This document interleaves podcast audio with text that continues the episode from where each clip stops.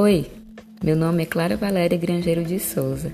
Sou mestranda do programa de pós-graduação em Gestão Pública da Universidade Federal do Rio Grande do Norte.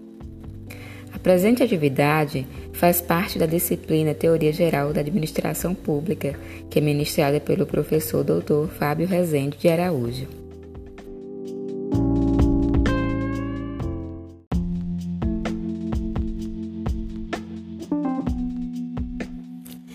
Esse trabalho versará na seguinte temática: movimento gerencialista na administração pública e o pós-New Public Management, que chamaremos aqui de NPM. Inicialmente, apresentaremos o contexto em que se iniciam os movimentos reformistas no fim da década de 1970 e início dos anos 80. Em seguida, nós abordaremos as principais características do movimento gerencialista e os seus resultados e, por fim, apresentaremos as tendências do pós-NPM.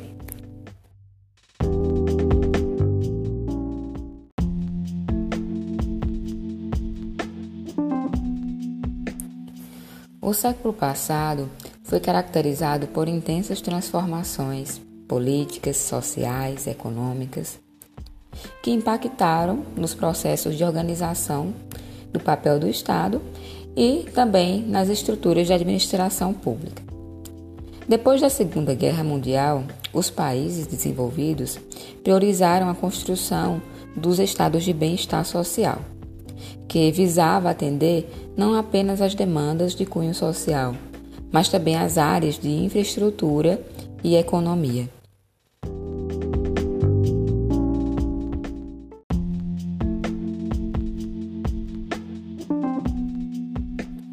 Na gestão pública, prevaleciam os princípios da administração pública tradicional, com influência do modelo weberiano de burocracia que era proposto por Max Weber. Esse modelo ele se caracterizava com princípios como racionalidade, impessoalidade, padronização na condução da máquina pública. Também destacavam-se valores com respeito à meritocracia, hierarquia, autoridade, eficiência, eficácia e destacava-se também o forte apego aos controles dos procedimentos.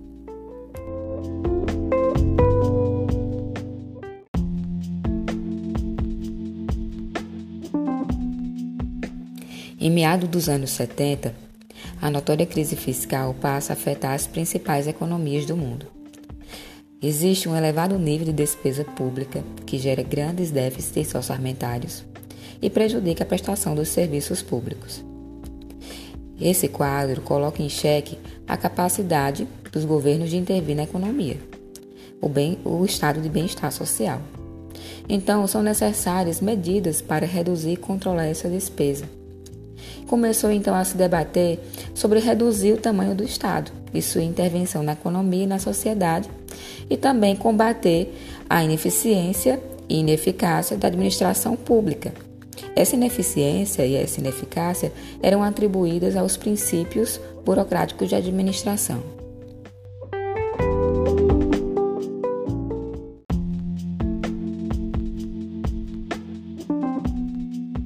Então, nesse período, no fim dos anos 70 e início de 80, é, tem início um amplo movimento de reformas administrativas visando alterar o papel e o funcionamento do Estado. Os governos de Margaret Thatcher, na Grã-Bretanha, e Ronald Reagan, nos Estados Unidos, são os precursores nessa transição de um Estado intervencionista e dirigista para um Estado promotor da regulação.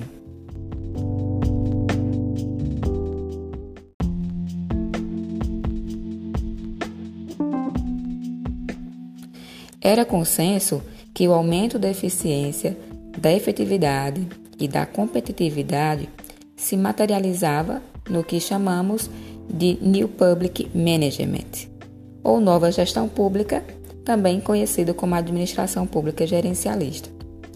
Então, esse movimento de reforma era considerado uma condição necessária para retomar o desenvolvimento econômico dos países. Por isso, as reformas se espalharam por todo o mundo, tanto em países desenvolvidos como países que estavam em desenvolvimento.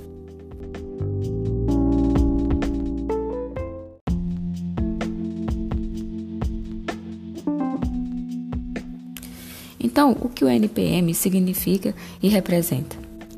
A nova gestão pública, ela consistia em um amplo movimento reformista do aparelho do Estado que propagava um conjunto de mudanças na estrutura e nos processos do setor público, com o objetivo de obter melhores desempenhos, né?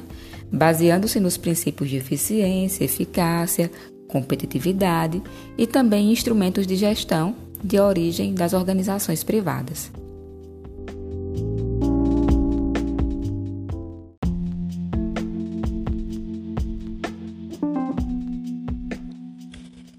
De acordo com Cavalcante, 2017, por causa da complexidade, né, a literatura tende a separar o NPM em duas gerações. A primeira geração, que tem início é, no fim dos anos 70 e se estende a partir da década seguinte, tinha como perspectiva central a necessidade de adaptar as organizações do setor público aos moldes da iniciativa privada. Então, esse processo envolveu amplas privatizações de empresas e organizações, terceirização de empregados, dentro desta doutrina de redução do tamanho e do papel do Estado na economia. Outro fator que caracteriza o modelo NPM é que, enquanto no modelo tradicional o enfoque era no controle dos processos, no gerencialismo as organizações seriam voltadas para os resultados, dando uma atenção especial ao aumento do desempenho e à provisão dos serviços públicos com os custos mais eficientes possíveis. Outro conceito muito importante dentro da nova gestão pública é o conceito de descentralização. Então, as reformas elas também intensificaram estratégias de descentralizar entre níveis de governo. Dessa forma, foram dados aos governos locais mais flexibilidade e autonomia para atuar em diferentes áreas de políticas públicas.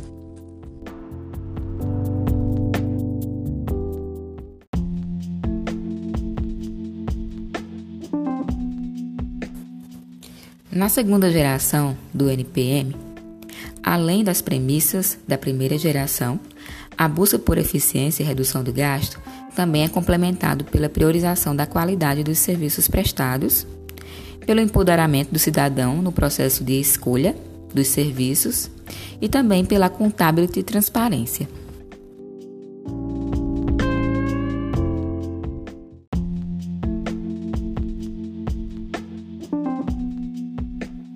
Trazendo para o nosso contexto, vamos falar um pouco sobre como se deu a transição do modelo tradicional burocrático para o modelo gerencial no Brasil. Esse processo ocorreu em 1995, no governo de Fernando Henrique Cardoso, né? que, quando assumiu a presidência, criou o Ministério da Administração Federal e Reforma do Estado, o MARE. FHC indica como ministro do MARE o professor Luiz Carlos Bresser Pereira, que no mesmo ano, né, em 1995, elabora e apresenta o plano diretor da reforma do aparelho do Estado. Esse plano tinha como base as novas ideias da nova gestão pública. Assim, essa reforma gerencial de 95 estava fundamentada em três dimensões: a dimensão institucional, que compreendia o papel do Estado e seus aspectos legais, a dimensão cultural, em que haveria a transformação de valores burocráticos para os valores gerenciais, e a dimensão de gestão, por meio da qual se pretendia tornar o serviço público mais eficiente e com mais qualidade para a população. Nessa reforma também foram propostas alterações nas configurações das organizações públicas, dividindo o aparelho do Estado em três setores: né? atividades exclusivas, aquelas atividades localizadas no núcleo é, estratégico estatal, é, que são as inerentes à regulamentação, fiscalização e também ao fomento e definição de políticas públicas. Os serviços não exclusivos eram aqueles que também podiam ser executados pelo setor privado da economia. As atividades de cunho social deveriam ser executadas em parceria com o Estado por meio de entidades de caráter público, porém não estatais, denominadas de organizações sociais. E também a produção de bens e serviços para o mercado, que eram as atividades empresariais estatais que deveriam ser transferidas para o mercado por meio de privatizações.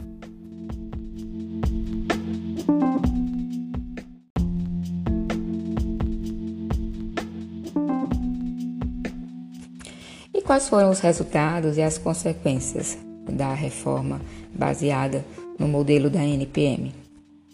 Bem, existe um consenso de que, por mais que as iniciativas tenham princípios similares, na prática as reformas elas promoveram resultados bastante diferentes entre os países onde foram implementadas. Por essa razão, Cavalcante afirma que avaliar as reformas de gestão em todo o mundo é uma tarefa complexa. Diversos autores concordam que as reformas não alcançaram os resultados esperados. Peters, 1996, citado por Cavalcante, 2017, analisando as experiências governamentais pelo mundo, afirma, abre aspas, as reformas frequentemente geram resultados decepcionantes, fecha aspas.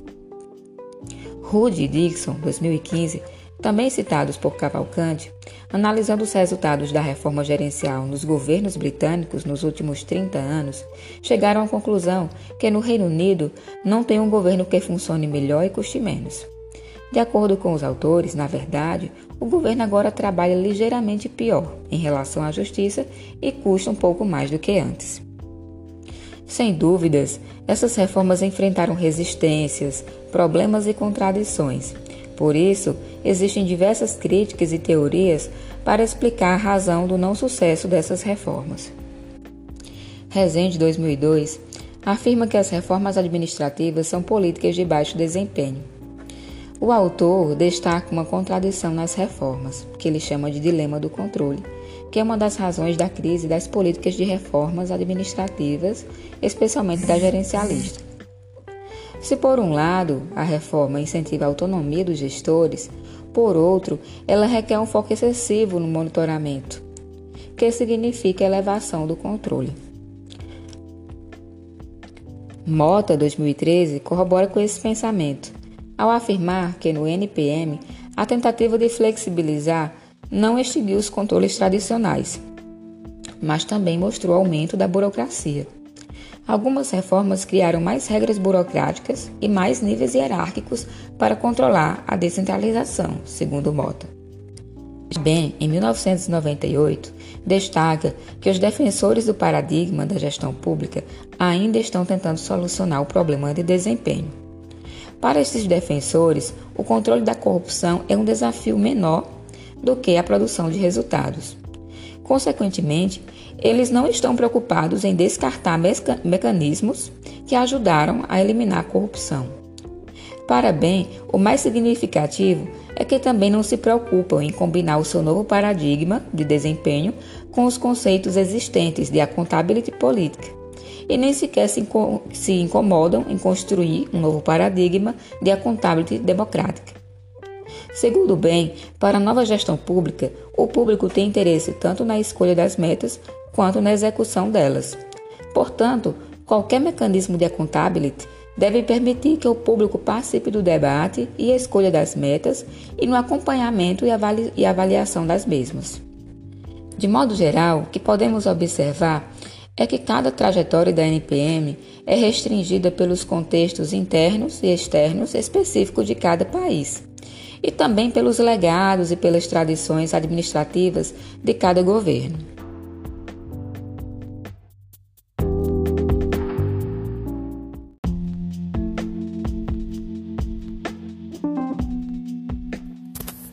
Embora os resultados não tenham saído conforme esperado, isso não significa que as reformas do modelo NPM não tenham gerado mudanças no funcionamento da administração pública nos países onde foi implementada.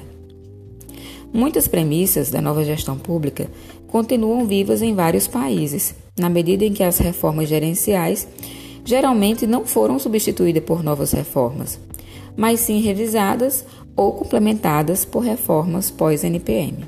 Cavalcante 2017.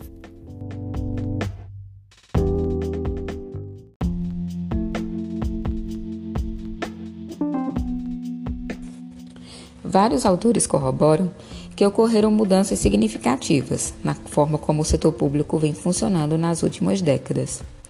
Portanto, uma vez que nós já vimos as duas gerações e os fatores que caracterizaram as reformas pautadas no NPM, vamos agora ver as características do que seria o pós-NPM.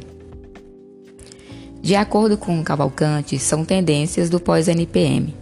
Processos colaborativos e parcerias dentro do setor público, com a iniciativa privada e terceiro setor, atuação em redes na provisão de serviços públicos, visão integrada e holística da gestão pública, com a premissa de serviços públicos integrados e a perspectiva da administração como um todo, a contabilidade e responsividade, ampliando a prestação de contas e a capacidade de resposta da administração pública à sociedade, participação e engajamento, ampliando os canais de participação social e incentivo ao envolvimento da sociedade na gestão pública.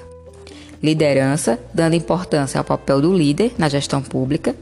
Incorporação frequente do uso de tecnologias da informação para aumentar a transparência do setor público e o envolvimento do cidadão e a profissionalização e valorização do quadro funcional, com a finalidade de torná-lo mais eficiente e responsivo à sociedade. Resumindo, o que podemos observar nessas tendências é que trata-se de uma continuidade e de não uma ruptura com as diretrizes da NPM.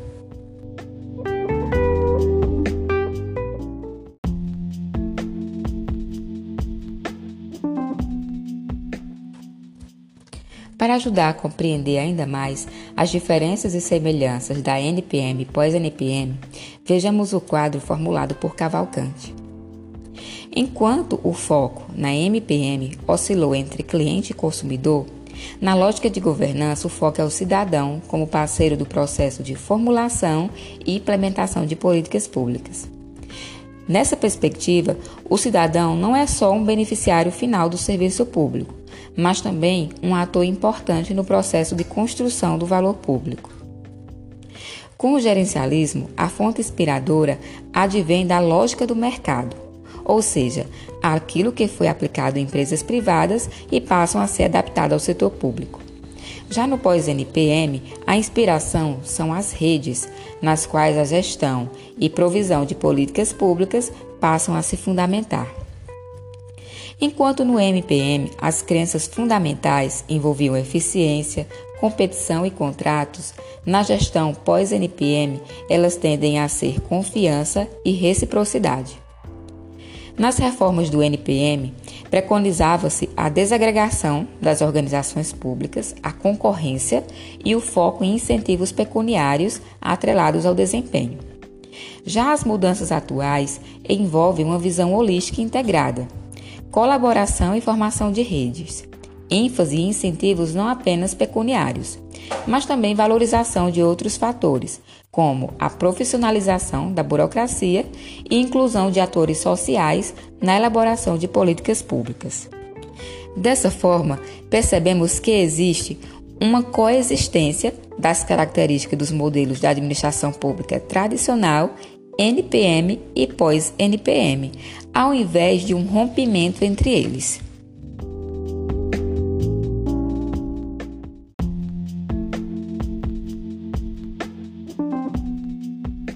De acordo com Mota 2013, o pós-NPM parece ter uma melhor consciência sobre os limites da inserção dos mecanismos privados na gestão pública. Mota defende que a inviabilização fica demonstrada pela tentativa de adoção desses me mecanismos na sua totalidade. Por isso, cabe conciliar lições aprendidas no meio privado com o meio público, respeitando, porém, as características inerentes à administração pública.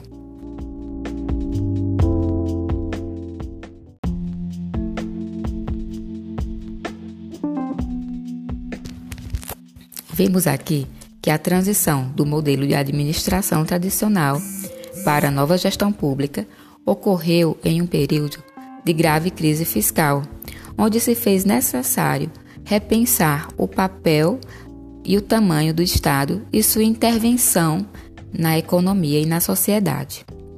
Vimos ainda que os resultados esperados na formulação dessas reformas não foram completamente alcançados. Contudo, percebemos que até hoje essas diretrizes da nova gestão pública faz parte da administração pública nos países onde foram implementadas. Vimos ainda que o pós-NPM não rompeu com os princípios da NPM, mas sim que é uma nova roupagem ou uma complementação daqueles princípios. Por fim, destacamos uma citação de Cavalcante, onde ele fala que compreender o que de fato ocorreu e vem ocorrendo na administração pública tende não apenas a contribuir para a construção de agenda de pesquisa futura, mas principalmente para subsidiar o debate acerca das mudanças e o processo decisório sobre as propostas de aperfeiçoamento da gestão em andamento e futuras.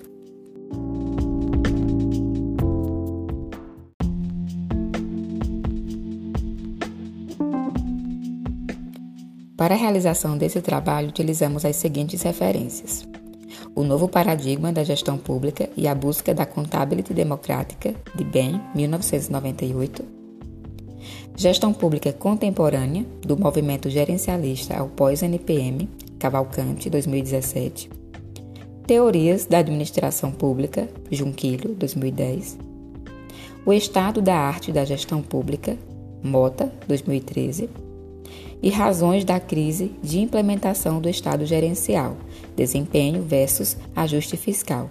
Resende, 2002.